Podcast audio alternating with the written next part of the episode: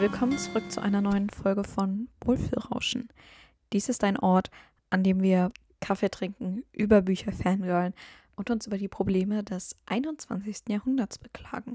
Ich bin Emilia und heiße euch herzlich willkommen zu einer neuen Episode dieses kleinen, wunderbaren, podcastigen Podcasts. Okay, I'm back. Es ist noch gar nicht lange her, dass ich die letzte Folge aufgenommen habe. Also es gibt jetzt nicht dermaßen viel Neues zu berichten.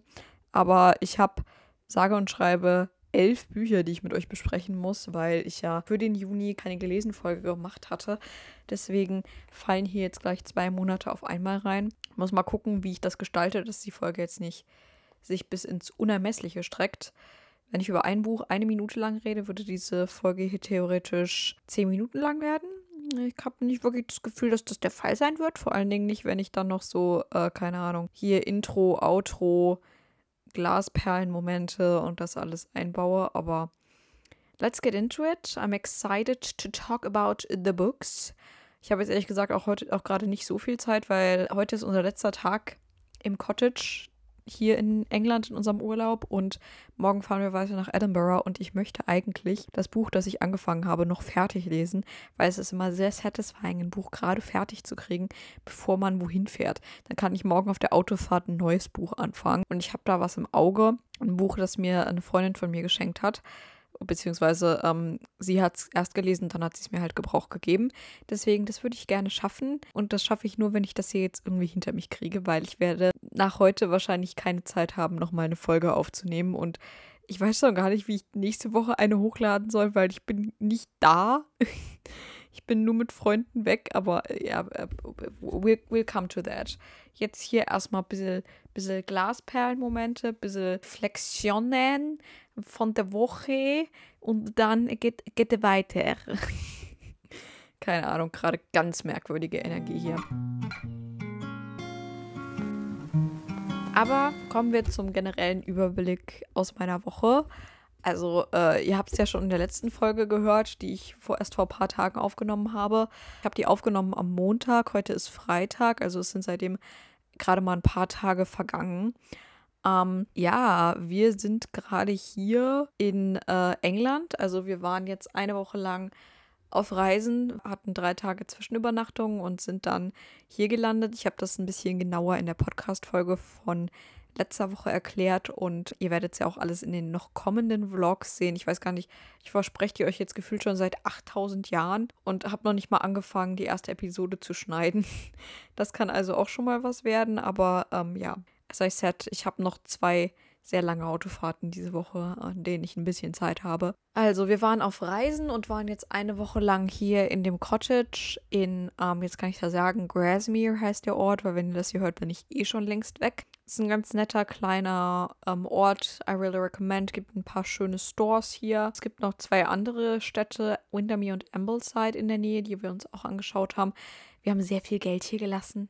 Ich habe mir sehr, sehr viele Bücher gekauft. ja, that's, that's facts. Ja, wir sind viel gewandert, haben die Landschaft genossen, also haben viel in verschiedenen Lokalen gegessen. Mein Vater hat ungefähr in jedem Lokal, wo es ging, Fish and Chips gegessen. Wenn ihr irgendwas über meinen Vater auf Reisen wissen müsst, dann, dass er eigentlich überall Fish and Chips bestellt.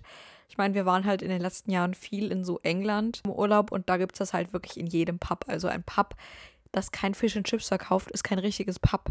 Also, äh, ich, ich bitte euch. Was haben wir sonst noch so gemacht? Wir waren bei Beatrix Potter heute. Ähm, Beatrix Potter kennt ihr ja wahrscheinlich, die hat Peter Hase und so geschrieben. Und die kommt halt wirklich direkt hier aus der Umgebung.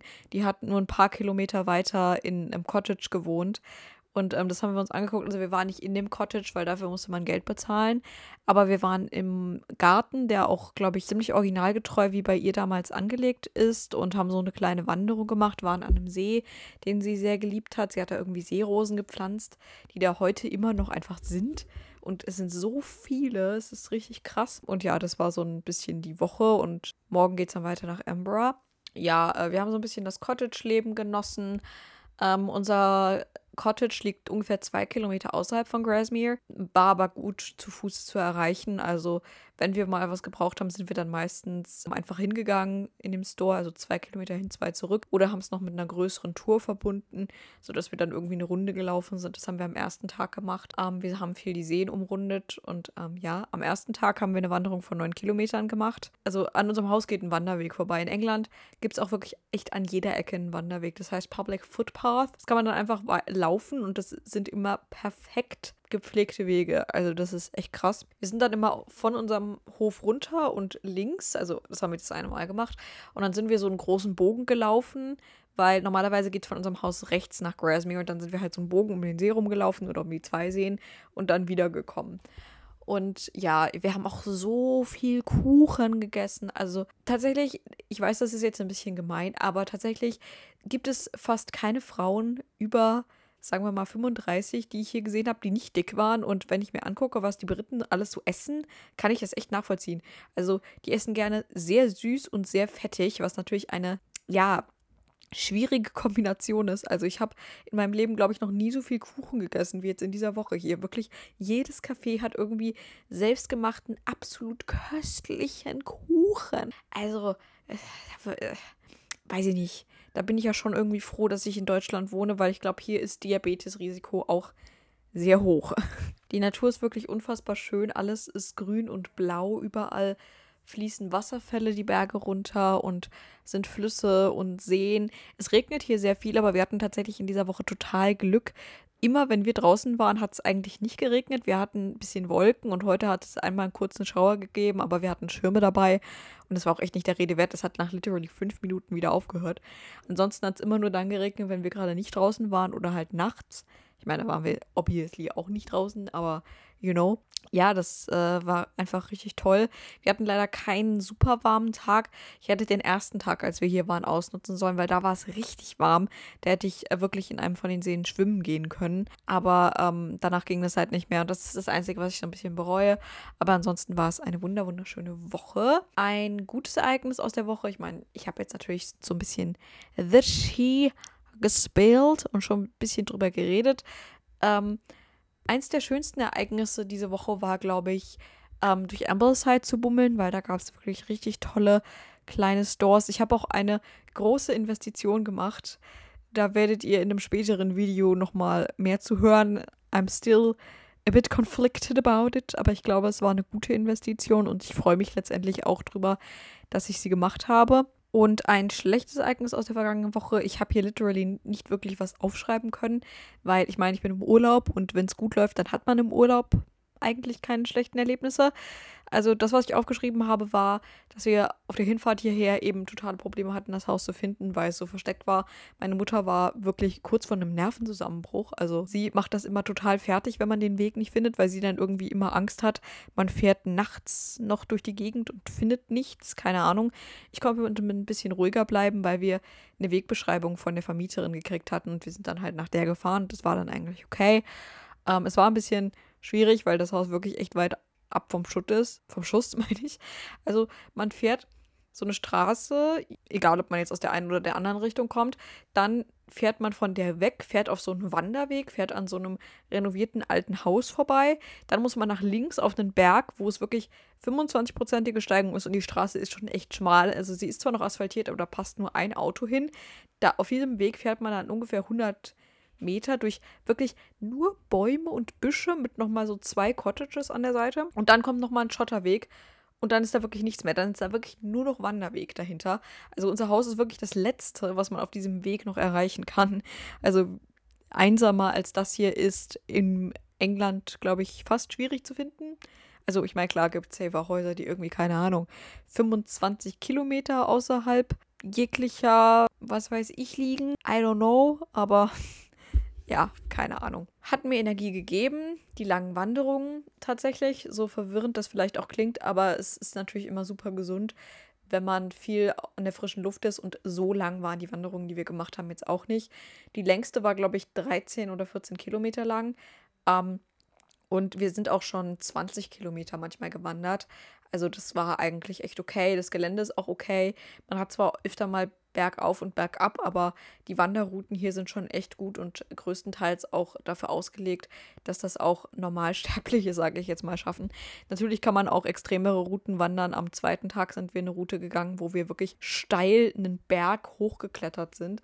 Ähm, aber auch das war dann keine so lange Runde und ähm, in den Reiseführern und so, also wo wir die Routen herkriegen, steht halt auch immer dabei, welcher Schwierigkeitsgrad das ist. Heute sind wir literally ähm, diesen Beatrix Potter Weg gegangen. Das waren nur fünf Kilometer, also das war wirklich richtig schnell. Da war zwar auch viel Berg drin, aber das war alles super, super okay und die Landschaft war so abwechslungsreich, was wir alles gesehen haben auf diesen fünf Kilometern. Das ist schon irgendwie echt unglaublich. Dann hat mir die Natur Energie gegeben. As I said, es ist so wunderwundervoll. Also googelt mal nach Lake District Bildern, wenn ihr jetzt irgendwie, keine Ahnung, ähm, interessiert seid oder so.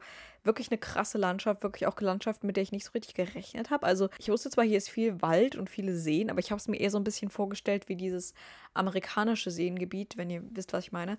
Aber das ist tatsächlich nicht. Es ist viel steiniger, bergiger. Hier wachsen überall Fahne, was irgendwie krass ist. Man kommt sich teilweise vor wie im Dschungel, wenn man durch etwas einsamere oder etwas nur fußläufigere Wege geht, über fußläufigere Wege. Also das ist wirklich interesting. Ähm, und dann hat mir Energie gegeben die Menschen der Umgebung. Die Briten, netteste Menschen ever. Wirklich. Man trifft fast sehr oder nur ganz, ganz, ganz, ganz, ganz selten Briten, die unfreundlich sind. Es ist eigentlich ein eine Anomalie, wenn sie unfreundlich sind. Also besonders die Leute, die irgendwie in Restaurants stehen oder so, weil ich meine, klar, letztendlich wollen die was verdienen, aber trotzdem, die sind so unfassbar lieb und humorvoll und äh, haben immer irgendwie nochmal einen Scherz oder sowas auf den Lippen und es ist wirklich so unfassbar toll. Ich liebe die Briten. Ähm, und hat mir Energie entzogen.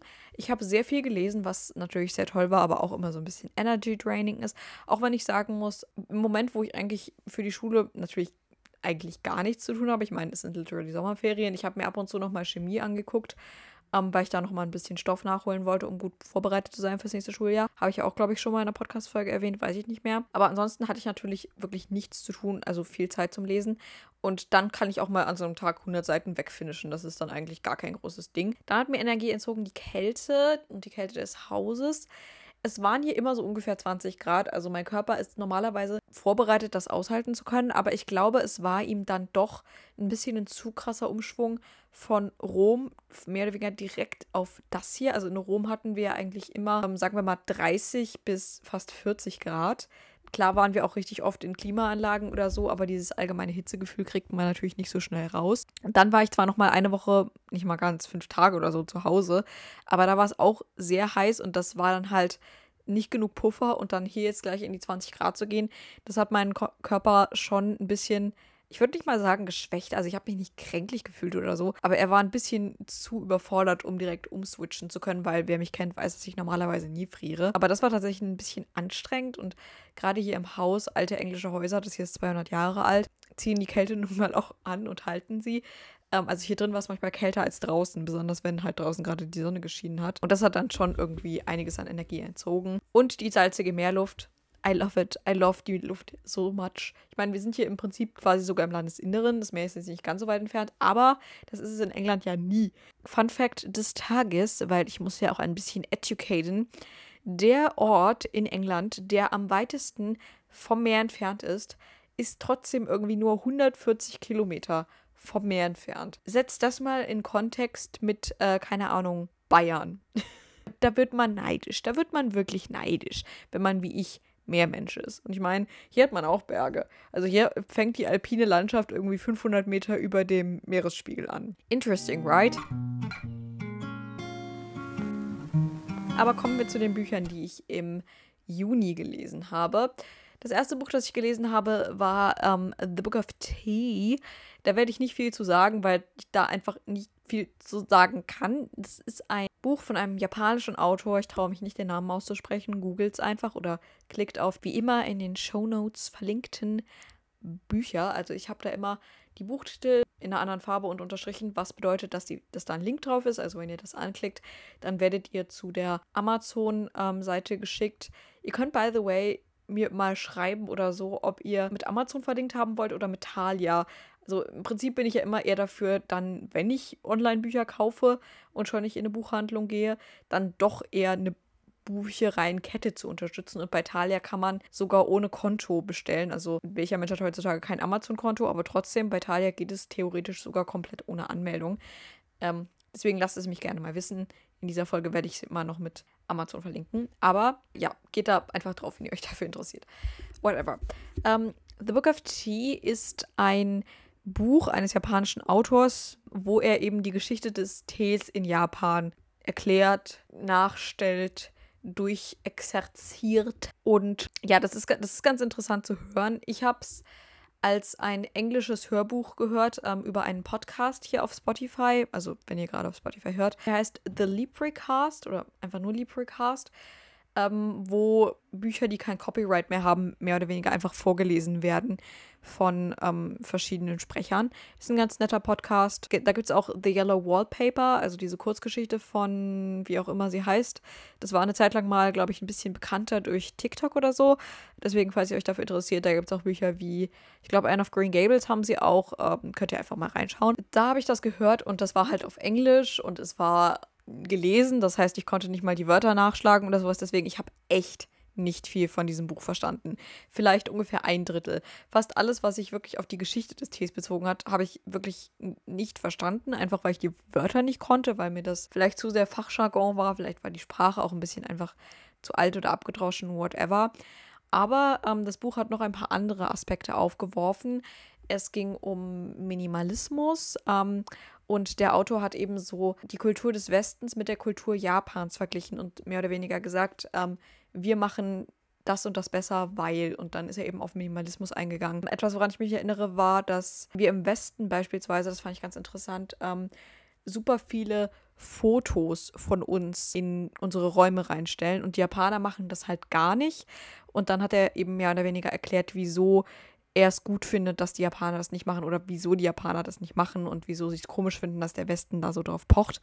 Ich kann mich nicht mehr genau daran erinnern, was sein Argument war, aber ich fand es einleuchtend und ich glaube, das Buch hat einfach ähm, einige Dinge, die sehr anregend sein können. Triggerwarnung natürlich literally keine.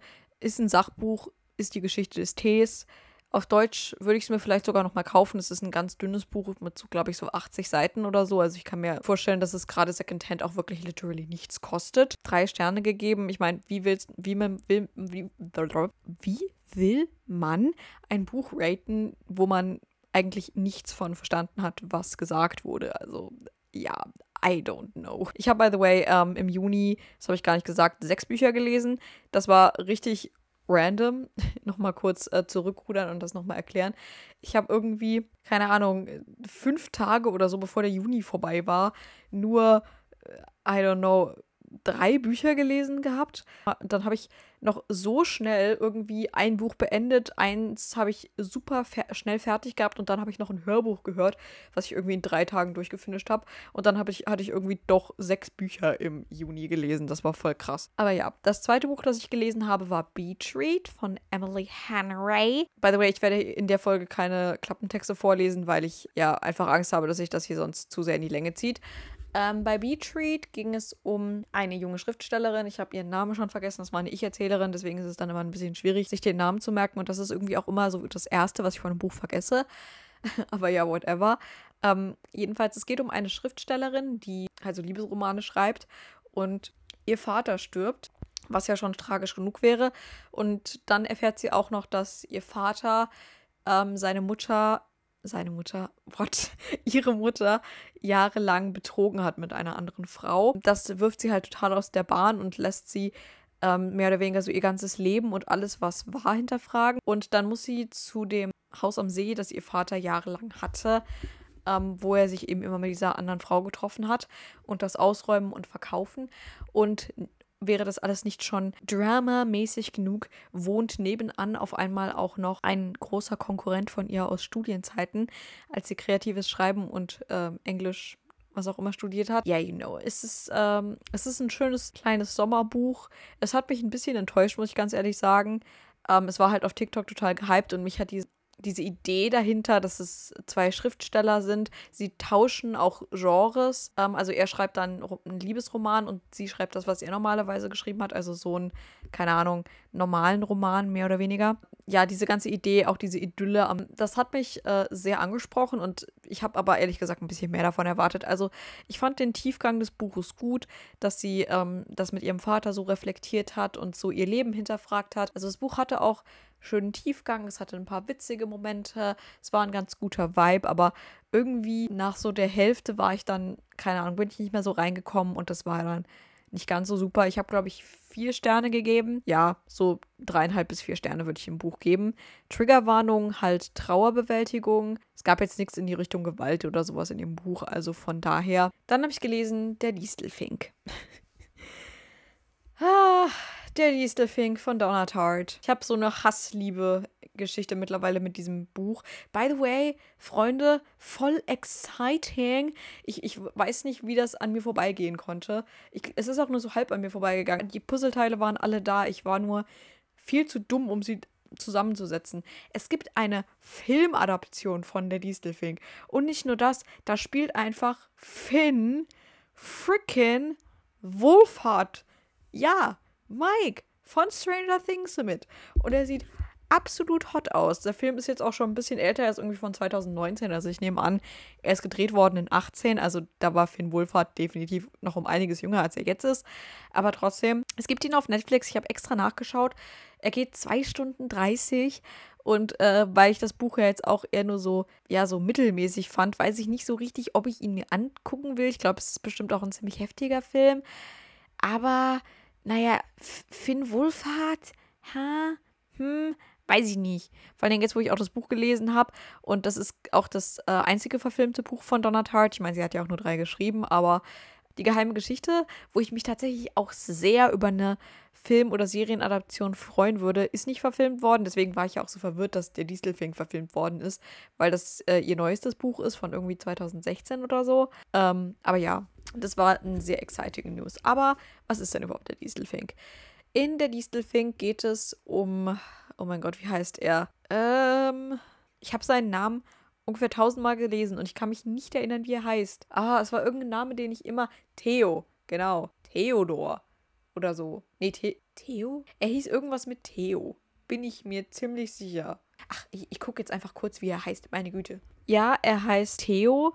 Ich wollte ihn die ganze Zeit Theo aussprechen, weil halt amerikanisches Buch und so weiter, aber es wird an einer Stelle explizit erwähnt, dass er deutsch ausgesprochen werden soll. Ja, I, I don't know. Deswegen Theo. Theo Decker lebt mit seiner Mutter. Sein Vater hat die Familie verlassen am Anfang des Buches in New York. Er ist 13.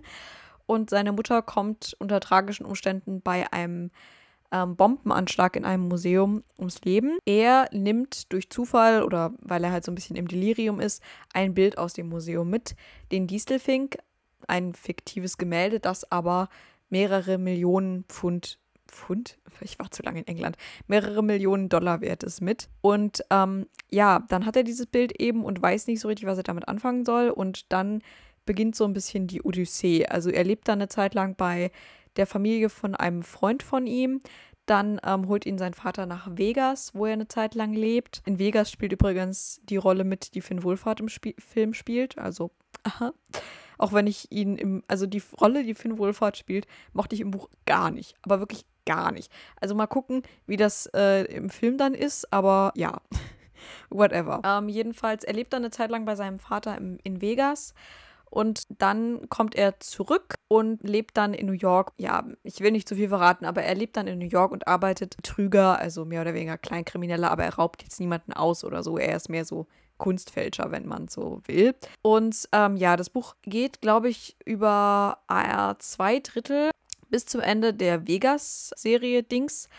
Und den Teil fand ich echt eigentlich gut. Also es war Coming of Age. Ich liebe Coming of Age. Das Buch besteht sehr viel daraus, Situationen zu analysieren und Charaktere zu analysieren. Es sind quasi die Memoiren von Theo. Also auch hier ist er ein Ich-Erzähler. Und er analysiert sehr viel die Situationen und Ereignisse, die ihm damals in seiner Jugend passiert sind. Und das fand ich echt toll. Die ganze Laufbahn, also die ganze Timeline, die ganze Handlung, die dann stattgefunden hat, als er erwachsen war, war nicht mehr so meins. Ich kann mir vorstellen, dass es Leute gab, die den Teil des Buches vielleicht sogar am meisten gefeiert haben, aber für mich persönlich war es einfach nicht so viel, weil ach, Theo macht so viele dumme Sachen. Weißt du, die meiste Zeit des Buches war ich so, Theo, what the freaking heck? Mach doch einfach mal das Richtige. Und ich meine, im Coming-of-Age-Teil, wenn man einen 13-jährigen Jungen vor sich hat, dann kann man das noch irgendwie nachvollziehen. Aber wenn dann der Typ irgendwie 27 oder so ist, oder was weiß ich wie alt, dann tut das einfach nur weh. Auch das Ende des Buches ich weiß nicht so richtig, wie ich es jetzt fand. Es war auf jeden Fall stimmig, aber trotzdem, ich weiß nicht, irgendwie war es auch dann ein etwas glanzloses Ende. Ja, whatever. Es war auf jeden Fall nicht direkt ein Ende, mit dem man gerechnet hat zwischenzeitlich. Was will ich zu diesem Buch überhaupt sagen? Es passiert so unfassbar viel in diesem Buch. Ich glaube, man könnte das Buch zehnmal lesen und einem würden noch die ganze Zeit neue Sachen auffallen. Also der Schreibstil von Donnertat, unfassbar. Einfach so krass. Charakteranalysen, die sie schreibt, die Charaktere, die sie spinnt, die Stories, die sie spinnt. Es ist alles so unfassbar krass. Auch dieser ganze Nachrichten- und Bombenanschlagsteil, das fühlt sich alles so real an. Also wenn mir irgendjemand erzählen würde, das ist wirklich passiert, das hat sie sich nicht ausgedacht, ich wäre literally nicht überrascht, weil das hat sie irgendwie alles echt real und greifbar geschrieben. Ja, es war ein gutes Buch, aber was mich gestört hat und was dann der Grund war, wieso ich nur vier Sterne gegeben habe, war eben einerseits, dass ich diesen Teil, wo Theo erwachsen ist, A nicht so gut fand und B, es ging mir ein bisschen zu viel um Drogen und Kriminalität. Also, wenn man dann irgendwie zehn Seiten lang liest, wie ein Typ versucht, von Tabletten runterzukommen, nur um sich dann doch wieder die Rübe wegzuballern und irgendwie drei Tage lang äh, vor sich hin vegetiert und man gefühlt jede einzelne Sekunde dieses Drogenrauschs beschrieben bekommt. I don't really know. Es gab dann am Ende, also auch so die letzten, keine Ahnung, 50 Seiten oder so haben sich teilweise so hingezogen. Theo war dann über wirklich ich glaube, 20 Seiten lang oder so einfach nur im Drogenrauschen, ist durch irgendwelche Gassen getaumelt und hatte irgendwelche Erscheinungen oder so. Also kann ja sein, dass das dann für den Charakter, fürs Character Development in dem Moment noch wichtig war, aber musste man das wirklich dermaßen rausziehen? Also ich glaube, ich habe wirklich zehn Seiten übersprungen, mehr oder weniger aus Versehen, es war mir dann aber wirklich egal, auf denen wirklich nichts passiert ist. Weißt du, da liest man so, dann fällt einem das Lesezeichen irgendwie raus, man liest weiter, einem fällt, auf, es sind zehn Seiten vergangen und man merkt so, ja, aber auf diesen zehn Seiten hat sich die Situation einfach nicht verändert. Er war vorher im Drogenrausch und ist durch irgendwelche verschneiten Gassen getaumelt und er ist immer noch im Drogenrausch und taumelt durch irgendwelche verschneiten Gassen. Und das war mir dann doch irgendwie ein Hauchchen zu viel. Das fand ich bei Die geheime Geschichte auch noch besser.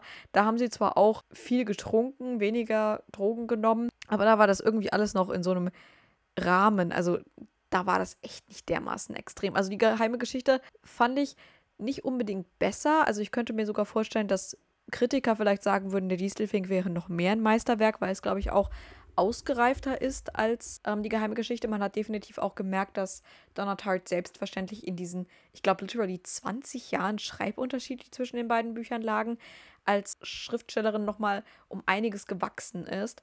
Aber für mich persönlich war die Geheimgeschichte einfach ein passenderes Buch. Und ich denke, das ist dann auch alles, was ich dazu sagen werde. Also Recommendation, aber auch definitiv mit Vorsicht zu genießen. Also da geht es auch wirklich so viel um Drogenmissbrauch, um Gewalt, um Trauerbewältigung. Gefühlt jedes Traumata, das ein Mensch haben kann, wird in diesem Buch mehr oder weniger angetastet. Also schaut euch definitiv nochmal die Triggerwarnung an, wenn ihr das äh, lesen wollt. Und auch eine Warnung, es hat 1000 Seiten. Also ich habe angefangen, das zu lesen im Literally April, habe dann ungefähr zwei Drittel gelesen und musste dann einfach eine Pause machen. Ich brauchte dann einfach mal eine Pause von diesem Buch. Das, das ging irgendwie gar nicht anders. Dann habe ich gelesen Always and Forever Laura Jean. Da werde ich jetzt nicht so, so viel sagen, weil das, das ist halt der dritte Band der um, ähm, To All the Boys I've Loved Before Reihe. Ähm, nicht Laura Jean, Lara Jean. I'm sorry, ich sage ihren Namen die ganze Zeit falsch. Lara Jean. In dem ersten Band geht es darum, dass Lara Jean eben so ein kleines, verträumtes, asiatisches, introvertiertes Mädchen ist, die in ihrem Leben schon ein paar Mal verliebt war und immer am Ende einer Liebe einen Brief an ihren Crush geschrieben hat, den sie nie abgeschickt hat und ihre kleine Schwester verschickt, weil sie aus irgendwelchen Gründen, an die ich mich nicht mal mehr erinnern kann, wütend auf Lara Jean ist, die ganzen Briefe Und ähm, ja, über Umwege kommt Lara dann mit einem Typen zusammen. Ihr erster Crush war das, glaube ich, sogar. Und mit dem kommt sie dann eben zusammen. Und hier ging es jetzt so ein bisschen in dem Buch um College-Entscheidungen, wie es mit dem Leben weitergeht, über Zweifel auf dem Lebensweg oder so.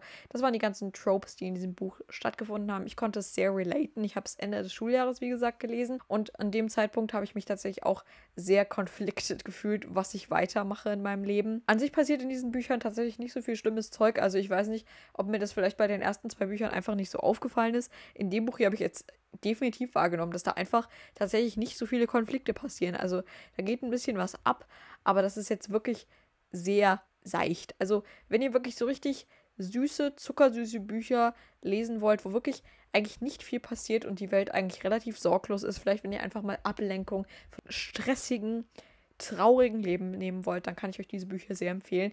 Das war, by the way, das Buch, das ich irgendwie an zwei Tagen weggelesen habe. Ich weiß nicht, der Schreibstil war so locker leicht lesbar dass ich das Buch wirklich weggeatmet habe. Ich, ich habe quasi die Seiten geblättert, während ich gelesen habe. Das klang jetzt auch irgendwie nicht, wie ich wollte, dass es klingt. Aber ja, Triggerwarnungen, literally keine Tropes, Liebe, Entscheidungen aufs College gehen und stuff like that. Also, ähm, dann habe ich gelesen Das wilde Herz der See. Das heißt auf Englisch The Killer Kingdom. Ich kannte die deutsche Ausgabe und die englische Ausgabe, wusste aber literally nicht, dass es dasselbe Buch ist. Also, es ist ein bisschen irreführend. Sie haben das Cover auf Deutsch abgeändert und den Titel eben komplett umgeändert. Ähm, ich finde beide Titel sehr passend, ähm, aber To Kill a Kingdom bringt noch mal so ein bisschen mehr das zum Ausdruck, worum es dann am Ende im Buch geht. Also in dem Buch geht es um ähm, Lyra und ich glaube, ihre Love Interest heißt Kai. Also Lyra ist die ähm, Meeresprinzessin, also sie ist eine Nixe und die Prinzessin, also ihre Mutter, ist die Meereskönigin. Und das Buch ist eine sehr, sehr lose kleine Meerjungfrau. Nacherzählung. Also da sind nur ein paar Faktoren von der kleinen Meerjungfrau genommen und in diese Geschichte eingebaut. Also da ist jetzt nichts groß nacherzählt. In dem Buch ist es so, und das fand ich ein bisschen brutal und das war so ein bisschen ein What the fuck-Moment, als ich das Buch gelesen habe. Also in dem Buch ist es so, dass Nixon Menschen die Herzen literally aus der Brust reißen. Sie tun das, weil sie dadurch irgendwie stärkere Magie empfinden und aus ewige Rache, weil es gab vor Jahrhunderten mal irgendwie einen Krieg zwischen den Nixen und den Landgängern und danach haben irgendwie die Nixen einen Teil ihrer Kraft verloren und seitdem rächen sie sich eben an den Menschen, um, äh, ja, keine Ahnung, das zu vergelten und ihre Magie zu stärken. Lyra ist eben die Prinzessin und es ist so ihr Markenzeichen, dass sie nur Prinzen die Herzen raubt. Sie, deswegen ist sie auch als der Fluch des Prinzen bekannt. Und ähm, ihre Love Interest Kai, der natürlich im ersten Moment erstmal ihr Erzfeind ist, ist ein Prinz von einem der reichsten Königreiche. Es gibt in diesem Buch irgendwie 100 Königreiche, exakt, was ich auch, das war Perfektionismus on point. Und er kommt aus dem reichsten Königreich und ähm, er hat es sich zur Aufgabe gemacht, die Weltmeere zu bereisen, was natürlich auch ein bisschen unköniglich ist, weil Pirat und so weiter. Ne? Ja, er hat es sich zur Aufgabe gemacht, die Nixen zu bekämpfen und er bereist halt so die Meere, ist hauptsächlich eigentlich auf der Suche nach Lyra und tötet halt so Nixon, um eben die Menschheit vor ihnen zu beschützen. Lyra macht dann einen Fehler, weswegen ihre Mutter sie dazu verdammt, zur Halbnixe zu werden. Also sie, ich glaube, sie kann dann nicht mehr unter Wasser atmen, aber sie kann halt noch nixisch sprechen, bekommt halt Beine statt einer Schwanzflosse. Die Königin ist, by the way, das, was bei Ariel Ursula ist. Also die haben da irgendwie so Triton von Ariel und Ursula in eine Person gepackt, was ich auch sehr interessant fand. Lyra wird dann zu Kai geschickt und sie versuchen dann zusammen das Königreich zu retten. Beziehungsweise ihr Plan ist es natürlich eigentlich, dass sie äh, Kai umbringen will, um bei ihrer Mutter dann wieder in Gnade zu kommen und was weiß ich nicht alles. Und dann kommt es am Ende zu einem Showdown. Das Buch war ein bisschen sehr rushed für einen Fantasy-Roman. Es ist halt nur der eine Band, es ist keine Reihe. Das heißt, das komplette Worldbuilding mussten die jetzt irgendwie auf 400 Seiten unter einen Hut bringen und das alles erklären. Die ersten paar Seiten waren literally so vollgepackt mit Informationen, dass ich total überfordert war. Das kann aber auch an mir gelegen haben. Ich habe lange keine neue Fantasy-Reihe mehr angefangen. Also das hier war ja jetzt auch wirklich High Fantasy. Also da gab es eine Menge zu wissen und zu verstehen. Ich dachte die ersten Seiten über auch irgendwie das mit dem Herzen rausreißen wäre nur eine Metapher, aber nein, sie meinen das ernst. Sie reißen ihnen wirklich die Herzen raus, Freunde. Und deswegen hat sich das Buch auch so ein bisschen gequetscht Ähm, deswegen ist da auch nicht ganz so viel Platz für irgendwie super stark beschriebenes Writing. Aber ich muss sagen, auf meiner Ausgabe hinten drauf stand auch, dass es sehr atmosphärisch ist. Und das unterschreibe ich wirklich zu 1000 Prozent. Also die Autorin schafft es irgendwie gar nicht so viel zu schreiben. Also die Beschreibungen sind, wie gesagt, ziemlich unausführlich. Aber trotzdem stellt man sich so viel darunter vor. Also es ist, als würde man so eine weiße Leinwand mit so ein paar Anhaltspunkten bekommen und das Gehirn pflicht sich dann daraus so ein wunderschönes Bild und das, das hat mir echt richtig Spaß gemacht beim Lesen. Es ist auch eine super Sommerlektüre, weil, ähm, wie gesagt, es spielt am Meer, man sieht diese verschiedenen Königreiche und das gibt einem dann irgendwie auch schon wieder so richtig Sommervibes und das Ende war auch richtig toll. Das Ende hat mich richtig glücklich gemacht. Das letzte Buch, das ich im Juni gelesen habe und dreimal dürft ihr raten, drrr, Daisy Jones and the Six, das dritte Taylor Jenkins Reid Buch. Ich hatte schon länger vor, das als Hörbuch zu hören, weil ich weiß nicht, ob ihr das wisst, aber das Buch ist so geschrieben, dass es wie eine Art super langes Interview ist. Also alles, was da drin steht, sind im Prinzip Aussagen von Leuten, die interviewt werden. Also es ist trotzdem ein Roman, das ist alles fiktiv, das hat sich Taylor Jenkins Reid alles ausgedacht, aber es ist eben trotzdem geschrieben wie ein Interview. Und ja, es geht um die Band Daisy Jones and the Six. Die ist auch fiktiv. Alles, was da drin steht, ist nicht passiert. Es ist, wie gesagt, es ist ein Roman. Ähm, aber die tun so, als wäre Daisy Jones and the Six eine sehr, sehr berühmte 60er-Jahre-Band, die nur sehr kurz ähm, existiert hat und die besteht aus sechs Leuten plus Daisy Jones. Also es gab zuerst die Band und dann ist Daisy noch dazugekommen. Und ähm, ja, das rollt eben so die Geschichte auf wie das mit der Band alles so passiert ist. Und ja, in dem Buch geht es sehr stark darum, ich kann das gar nicht mehr alles so greifen, aber es geht sehr stark darum, wie man Schmerz als Kunst ausdrücken kann, ähm, dass die Wahrheit immer so verschiedene Perspektiven hat. Es spielt sehr viel damit, verschiedene Leute so ein bisschen eine verschiedene Sicht auf was haben. Oder manchmal wurden die Aussagen von den verschiedenen Bandmitgliedern, die sie da in den Semi- oder Pseudo-Interviews Aussagen so miteinander verknüpft, dass es so umspielt war. Ähm, zum Beispiel an einer Stelle haben zwei Bandleute miteinander Sex. Ich will nicht sagen, wer, damit es kein Spoiler ist, aber sie haben Sex und dann spricht so ein anderes Bandmitglied und ist so, hey, äh, hier habe ich nie jemandem erzählt, an dem und dem Tag komme ich so den Flur runter und höre einfach, dass äh, der Typ mit irgendwem Sex hat. Krass, oder? Also, das war schon irgendwie witzig, weil, ja, you know. Und das Buch habe ich, ich kann gar nicht mehr so richtig dieses Buch wiedergeben oder es so greifen, aber ich habe es unfassbar geliebt. Ich kann es euch auch als Hörbuch echt extrem empfehlen. Es gibt es leider nicht auf Spotify oder nicht mal bei Bookbeat oder sowas, nur bei ähm, Audible. Also wenn ihr das habt, könnt ihr es da ansonsten halt kaufen. Ich habe es mir für Apple Books gekauft, weil man sich darüber ja auch Hörbücher anhören kann. Ähm, aber jede Figur in dem Buch wird von einer anderen Person gelesen, also von wirklich einem anderen Sprecher. Dadurch, auch wenn ich trotzdem ein bisschen Probleme hatte, muss ich ganz ehrlich sagen, die Charaktere zu differenzieren. Also die Band heißt The Six, also es müssen sechs Leute sein. Ich komme aber in meinem Kopf immer nur auf vier. Also irgendwie habe ich drei Leute scheinbar zu einer Person zusammengeschmolzen. Ich habe keine Ahnung. Trotzdem war es ein großes Vergnügen, dass das alles verschiedene Sprecher waren. Hat wahnsinnig viel Spaß gemacht anzuhören. Ich habe den ganzen fünf Sterne gegeben. Ich habe es so sehr geliebt. Wie gesagt, ich habe es auch in drei Tagen weggehört. Das war das Hörbuch, das ich meinte. Und das hat einfach so unfassbar viel Spaß gemacht. Highly, highly recommend. Ähm, okay, dann kommen wir zu den Juli-Büchern. Im Juli habe ich fünf Bücher gelesen. Das erste Buch war Nicht weg und nicht da von Anne Freitag. Das war ein Buch, das ich von meiner Freundin Julia geschenkt bekommen habe, beziehungsweise ein gebrauchtes Buch. Danke nochmal dafür, Julia. Unsere beiden Protagonisten in dem Buch heißen ähm, Luise und Jakob. Luise hat gerade ihren Bruder verloren, weil der sich umgebracht hat, also Suizid begangen hat. Also das wären dann schon mal zwei Triggerwarnungen. Suizid oder psychische Erkrankungen und ähm, eben, you know, Trauerbewältigung. Und auch, ich glaube, es gab auch noch häusliche Gewalt, also nicht direkt häusliche Gewalt, aber so ähm, Kindesmisshandlung in dem Buch. Das wird nur an einer Stelle erwähnt, aber besser, ich sag's. Ähm, also sie hat ihren Bruder verloren und hat sich seitdem total von der Welt ab abgekapselt, wurde auch äh, wegen Auffälligkeit in der Schule zum Psychologen geschickt und dann trifft sie eben auf Jakob Und es ist eine total schöne Liebesgeschichte zwischen den beiden. Es geht aber auch um viel mehr in dem Buch. Es geht eben darum, wie Luise lernt, ohne ihren Bruder weiterzuleben, ähm, wie sie ihm Stück für Stück vergibt, wie sie mit der Situation umgehen kann. Es geht auch um Jakobs Vergangenheit und wie es mit ihm weitergeht und wie sich die beiden eben gegenseitig dabei helfen zu heilen. Das war ein wunderschönes Buch.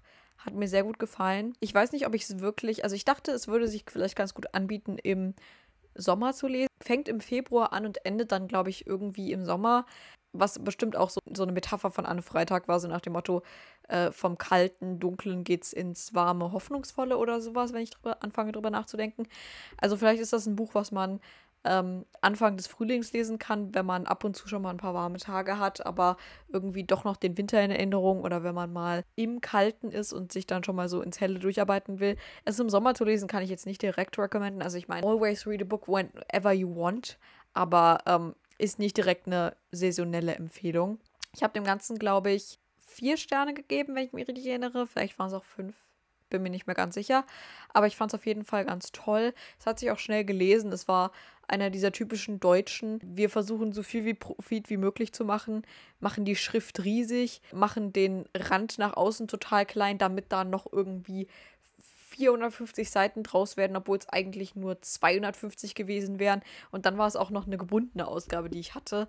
Ähm, was auch irgendwie weird war. Also in den letzten Wochen habe ich gemerkt, dass ich irgendwie nur noch Taschenbücher kaufe oder generell nur noch Taschenbücher lese. Viele Bücher gibt es halt nur als Taschenbuch und wenn es eine Taschenbuchausgabe gibt, dann werde ich auch immer die kaufen, weil es einfach billiger ist. Es sei denn, es ist irgendwie ein Buch, wo ich mir so denke, da, das gönne ich mir jetzt mal als richtig schicke gebundene Ausgabe. Keine Ahnung, bei Stolz und Vorurteil habe ich das gemacht und ich denke jetzt auch schon eine Weile drüber nach, ein paar Harry Potter Bücher in einer schickeren Ausgabe zu kaufen, weil da haben wir, da habe ich in, auf Englisch schöne Ausgaben, die aber auch Taschenbücher sind und diese furchtbar potthässlichen ursprünglichen deutschen Ausgaben aus den frühen 2000ern, wo ich mich bis heute frage, Carlsen, was zum Henker habt ihr euch dabei gedacht? Und da gibt es ja jetzt auch schon schönere Ausgaben im Deutschen oder diese tollen Illustrierten. Äh, aber ja, ich weiche vom Thema ab. Jedenfalls, das war das erste gebundene Buch seit Ewigkeiten, das ich mal gelesen habe. Aber ja, das war, glaube ich, neu ziemlich teuer, aber ich habe es ja kostenlos gekriegt, dank Julia. Also von daher, ja, das nächste Buch, das ich gelesen habe, war Malibu Rising von Taylor Jenkins Reid. Ist ja mittlerweile ein ziemlich beliebtes Buch und bekanntes Buch durch TikTok und alles. Ähm, ich habe jetzt die drei bekannten Bücher von Taylor Jenkins Reid alle gelesen bzw. gehört. Malibu Rising spielt tatsächlich im selben Universum wie Evelyn Hugo, also The Seven Husbands of Evelyn Hugo. Und ich glaube auch im selben Universum wie bei Daisy Jones and the Six, auch wenn es zu dem Buch nicht ganz so obvious war. Also eine Figur, die bei um, ähm, The Seven Husbands of Evelyn Hugo nur mehr so am Rand erwähnt wurde, hatte eine ziemlich wichtige Rolle in diesem Buch hier was ich sehr cool fand und womit ich nicht gerechnet habe. Bei Malibu Rising geht es um die Familiengeschichte von vier Geschwistern, die eben in Malibu aufwachsen. Ihre Mutter heiratet einen bekannten Rockstar namens, ich glaube, Mike Reaver war sein Name. Der verlässt sie dann aber und sie muss irgendwie die Kinder aufziehen und es geht eben um die schwierige Kindheit der Kinder und der zweite Teil des Buches bezieht sich auf eine Party, die die Kids schmeißen, also da sind sie dann alle schon erwachsen und ähm, wie diese Party außer Kontrolle gerät und wie die Nacht das Leben von ihnen allen für immer verändert. Es spielt sehr mit dem Glanz und dem Schein von Hollywood und den ganzen Stars, wie das bei um, ähm, The Seven Husbands of Evelyn Hugo und Daisy Jones and the Six auch schon war. Hat super Sommer-Vibes. Es hat richtig viel Tiefgang, Triggerwarnungen. Ähm, in dem Buch sind auf jeden Fall Alkoholmissbrauch, Drogenmissbrauch, Gewalt, glaube ich auch. Ähm, auch so ein bisschen, ich, ich weiß nicht mal, was man überhaupt als Triggerwarnung ausspricht, weil ich Triggerwarnung nie lese, aber ähm, auch um so psychischen Missbrauch geht es und ja, schwierige Verhältnisse von Ehen und solchen Content. Als würde ich gerade in dem YouTube-Video reden. Egal. Aber es ist die perfekte Sommerlektüre für heiße Sommertage. Es ist ein super Strand-Read, wenn ihr was nicht ganz so leichtes wollt, was schon auch ein bisschen mehr Input hat, aber trotzdem die richtigen Vibes. Die Kinder, ich sage die ganze Zeit, die Kinder, die vier Geschwister sind voll oft am Surfen. Es gibt tolle Beschreibungen von Malibu. Ähm, ja, auch das Cover, ich habe es auf Englisch in dieser britischen Penguin-Ausgabe gelesen. 10 out of 10.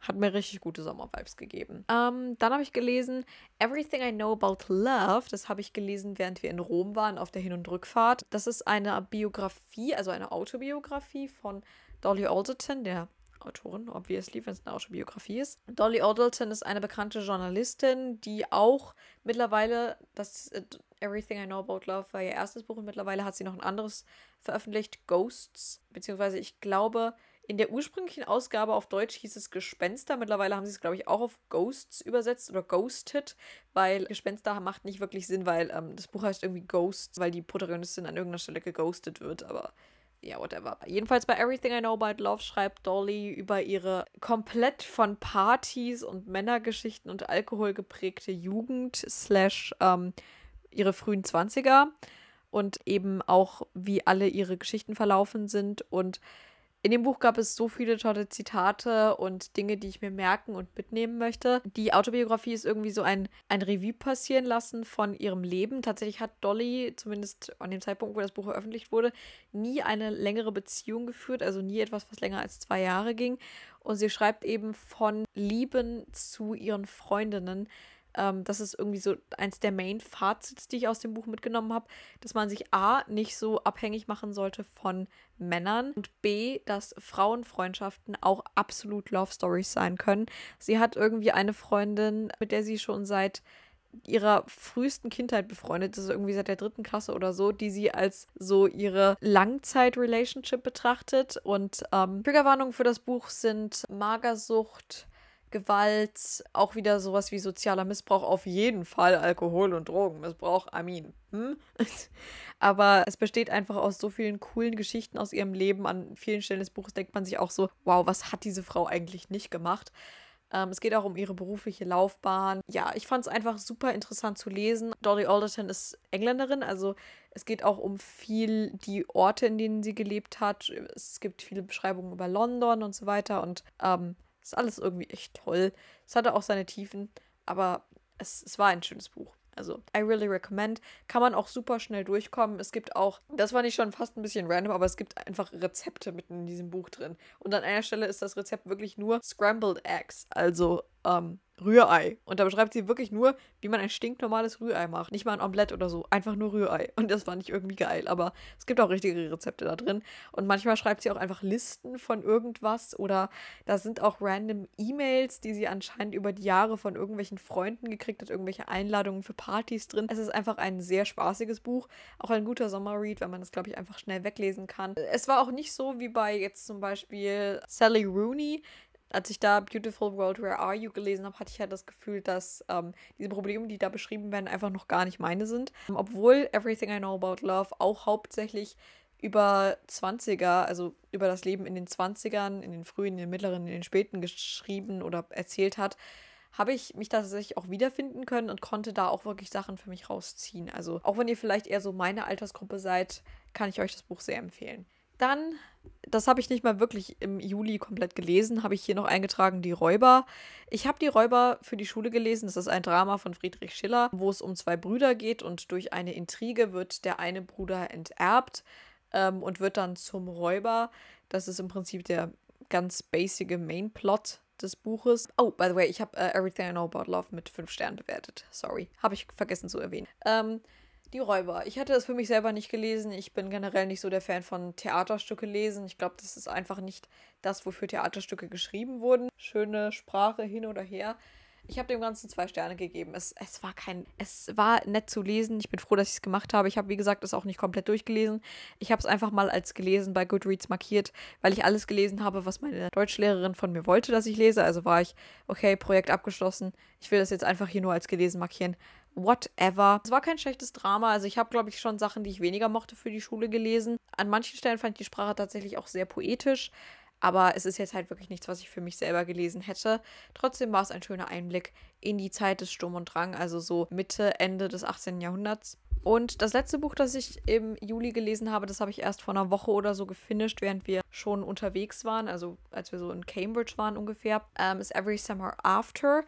Das ist ja auch ein Buch, das zumindest ein bisschen was mitgekriegt hat durch YouTube und ähm, TikTok, glaube ich, diesen Sommer. Also ich habe viele Leute gesehen auf Booktube und so, die das gelesen haben.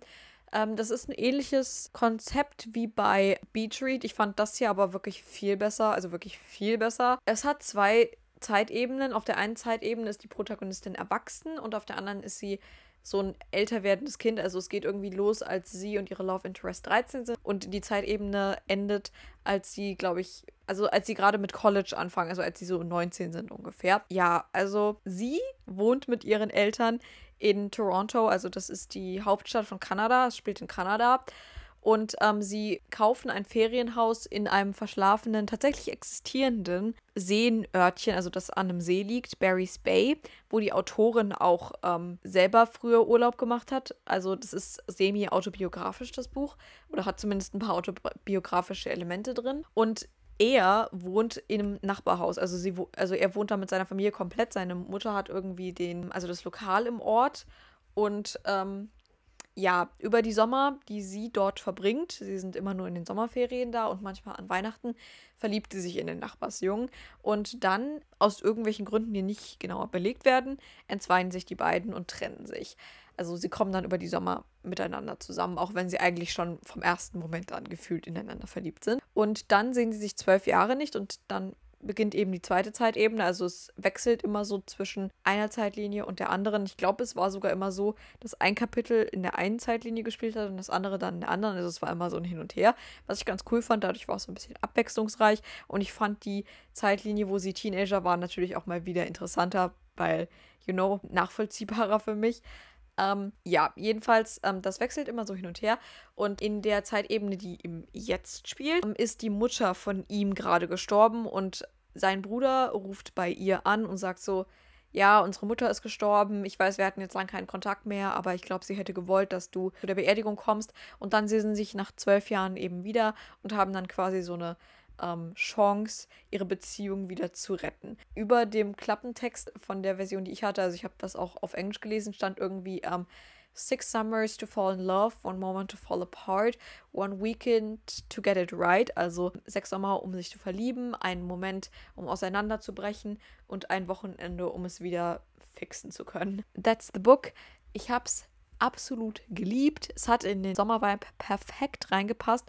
Ich mochte es lieber als Beachread. Ich kann im Nachhinein gar nicht so sehr sagen, Wieso eigentlich? Vielleicht war einfach, weil ich mit weniger hohen Erwartungen rangegangen bin. Ähm, oh, und weil es einen Coming-of-Age-Teil gab. Ich liebe es einfach über Teenager zu lesen. Tut mir leid. Das ist einfach ich. So, so muss das einfach. Ich liebe es über Teenager zu lesen. Bin mal gespannt, wann ich dann tatsächlich auch mal was über 20-Jährige lesen will. Es ist schon irgendwie komisch. Ich habe mit elf schon über 16-Jährige gelesen und fand das total toll. Jetzt bin ich sogar schon älter als 16. Jetzt bin ich in dem Alter von den Leuten, über die ich jahrelang Bücher gelesen habe und habe trotzdem noch kein Interesse, mich da weiter zu stretchen. Ich will immer noch Highschool-Zeug lesen. Ja, whatever. Ähm, jedenfalls, was wollte ich jetzt noch sagen? Ach so, und es hat mir auch besser gefallen, weil es emotionaler war. Am Ende sind mir tatsächlich kurz die Tränen gekommen, weil ich weiß gar nicht, es war wunderschön, es war traurig, es war einfach toll. Ich habe den ganzen fünf Sterne gegeben. Und das war das letzte Buch, was ich im Juli gelesen habe. Ich bin jetzt schon bei einer Stunde Aufnahmezeit. Also wird es Zeit, dass ich diese Folge beende. Ich gebe euch trotzdem noch die letzten Glasperlen-Gedanken mit. Ich habe eben Momente gesagt, ne? Glasperlen-Gedanken. Einmal meine Ziele für nächste Woche. Ich habe ein paar Sachen aufgeschrieben. Einmal schreiben. Ich arbeite immer noch an einem Buch. Ich habe heute ähm, fast 1000 Wörter oder so 800 geschrieben und bin tatsächlich ziemlich stolz darauf, auch wenn ich sagen muss, ich weiß nicht, ob das nur mir so geht, aber ich habe gefühlt jedes Mal, wenn ich dann mal zum Schreiben komme, was ja irgendwie auch nur so einmal im Monat oder so ist, einen komplett anderen Schreibstil. Weil mein Schreibstil richtet sich immer sehr nach dem, was ich gerade lese und das, was ich im Moment so gelesen habe, war was ganz anderes, als ich gelesen habe, als ich angefangen habe mit dem Buch vor paar Monaten oder so. Und jetzt ist der Schreibstil, den ich jetzt benutze, so anders. Ich versuche die ganze Zeit, ihn an das, was ich ursprünglich geschrieben habe, anzupassen, aber es geht einfach nicht, weil ich diese Worte gar nicht mehr so in den Kopf bekomme oder mir gar nicht mehr so Sachen einfallen wie zu dem Zeitpunkt. Und das ist ein bisschen frustrierend und ich weiß noch nicht so richtig, wie ich das ändern kann. Der Schreibstil, den ich am Anfang drauf hatte, der war so wie in dem Buch, das meine Mutter gerade liest, was man von hier aus sehen kann von Mariana Lecki, was ich zu dem Zeitpunkt als Hörbuch gehört habe. Vielleicht sollte ich einfach mal ein bisschen durch das Buch blättern und immer mal ein paar Sätze lesen, um mir wieder diesen Schreibstil vor Augen zu führen. Ich weiß es nicht. Ich muss da noch mal eine Lösung für finden. Weil an sich die Tatsache, Tatsache, dass ich jetzt heute 800 Wörter geschrieben habe, super, aber der Schreibstil ist jetzt halt irgendwie anders. Und es ist dann so uneinheitlich und komisch und keine Ahnung. Aber äh, ja, das war dann auch genug Talk about that. Ansonsten Ziele für nächste Woche, zwei Bücher fertig lesen. Wie gesagt, ich möchte jetzt das Buch, was ich angefangen habe, für hier noch fertig lesen, die letzten 80 Seiten. Es ist jetzt schon 9 Uhr, also da kann ich jetzt wahrscheinlich noch mal die nächsten drei Stunden lesen. Und dann möchte ich auch noch ähm, über die nächste Woche einfach noch so ein Buch lesen. Ich weiß gar nicht, wie das heißt. Es ist ein Peter Pan Retelling ähm, was ich wie gesagt von Julia gekriegt habe. Und das ist 300 Seiten lang und glaube ich auch eher so Jugend-Fantasy-Literatur mit ein paar Horrorelementen. Also ich glaube, das wird auch kein großes Problem. Dann möchte ich wieder mehr auf Instagram posten. Da war ich den letzten Monat über ziemlich schlecht drin und habe wirklich wenig gepostet. Also ich meine wirklich, wirklich wenig. So drei Posts like. Um, ähm, und dann möchte ich zwei Videos hochladen. Eins wird auf jeden Fall hochgeladen werden wenn das WLAN in Edinburgh morgen mitspielt, weil das habe ich schon komplett fertig geschnitten. Ich muss dann nur anfangen, den Brügge, Cambridge und Liverpool-Vlog zu schneiden und werde den dann hoffentlich auch noch irgendwie hochladen können. Und dann noch schnell, worauf ich mich nächste Woche freue, natürlich Edinburgh. Müssen wir nicht drüber reden. Wir werden uns das Schloss angucken. Wir werden durch The Meadows, das ist ein Park, den Nana Florence irgendwann mal empfohlen hat, gehen. Ich habe mir ein paar ähm, Restaurants und Bäckereien aufgeschrieben, die ich besuchen möchte. Es wird alles total toll. Deswegen freue ich mich als nächsten Punkt auch darauf, Kuchen zu essen. Wie gesagt, englischer Kuchen, absolut himmlisch. Beste, was ich in meinem ganzen Leben gegessen habe. So super. Auch hier kann man literally in den Supermärkten, also bei, wie gesagt, Coop gibt es hier, Spar gibt es hier und so weiter, da kann man einfach Sachen, die sie da haben, kaufen und es schmeckt köstlich, weil sie selbst in diesen winzigen oder halt einfach stinknormalen Lebensmittelketten handgemachte Kuchen verkaufen, was ich so I don't know. Ich meine, klar, ich will kein Diabetes und ich will kein Übergewicht, aber trotzdem, das ist doch einfach, das ist doch das Beste, was man tun kann. Und dann freue ich mich noch darauf, zelten zu gehen mit meinen Freunden, sobald wir aus dem Urlaub wiederkommen. Also literally, wir kommen, glaube ich, am Mittwoch oder Donnerstag abends wieder und am Mittwoch, Mittag des nächsten Tages fahre ich mit meinen Freunden schon wieder zelten. Ich nehme an, wir werden viel Karten spielen beim Zelten, so ein bisschen Party machen, schwimmen. Wir zelten ja auf dem Campingplatz an einem See und ich habe in einer, einem etwas kitschig poetischen Anflug aufgeschrieben, Sterne anschauen. Ich weiß nicht, ob wir das wirklich tun werden, ob überhaupt der Himmel dazu frei genug sein wird, aber ich möchte das machen, okay? Und ich möchte da auch noch ein bisschen lesen und einfach die Atmosphäre genießen. Es soll ziemlich heiß werden, also vielleicht haben wir Glück, vielleicht können wir echt viel schwimmen und viel chillen. Das wäre echt schön. Aber ich glaube, das reicht dann jetzt auch mal echt mit dieser Podcast-Folge. Sie ist echt lang geworden. Ähm, ich hoffe, euch stört das nicht. Ich hoffe, ihr seid trotzdem interessiert und habt mir gerne dabei zugehört, wie ich meine ganzen Bücher durchgerambelt habe. Die letzte Folge ist nicht ganz so gut bei euch angekommen, aber ich habe halt auch echt eine lange Pause gemacht. Also ich kann mir vorstellen, dass vielleicht einige von euch einfach jetzt nicht so Bock hatten, da jetzt nochmal groß einzusteigen und vielleicht dann doch abzuwarten, bis wieder eine richtige Folge kommt. Kann ich nachvollziehen. Ansonsten, ich hoffe, euch hat diese Episode gefallen. Hört auf das Rauschen in euren Herzen. Ihr seid genauso richtig, wie ihr seid, wie ihr in der Sonne liegt oder was auch immer ihr gerade tut oder in eurem Bett genauso. Und wir sehen uns in der nächsten Episode von Wohlfühlrauschen. Tschüss!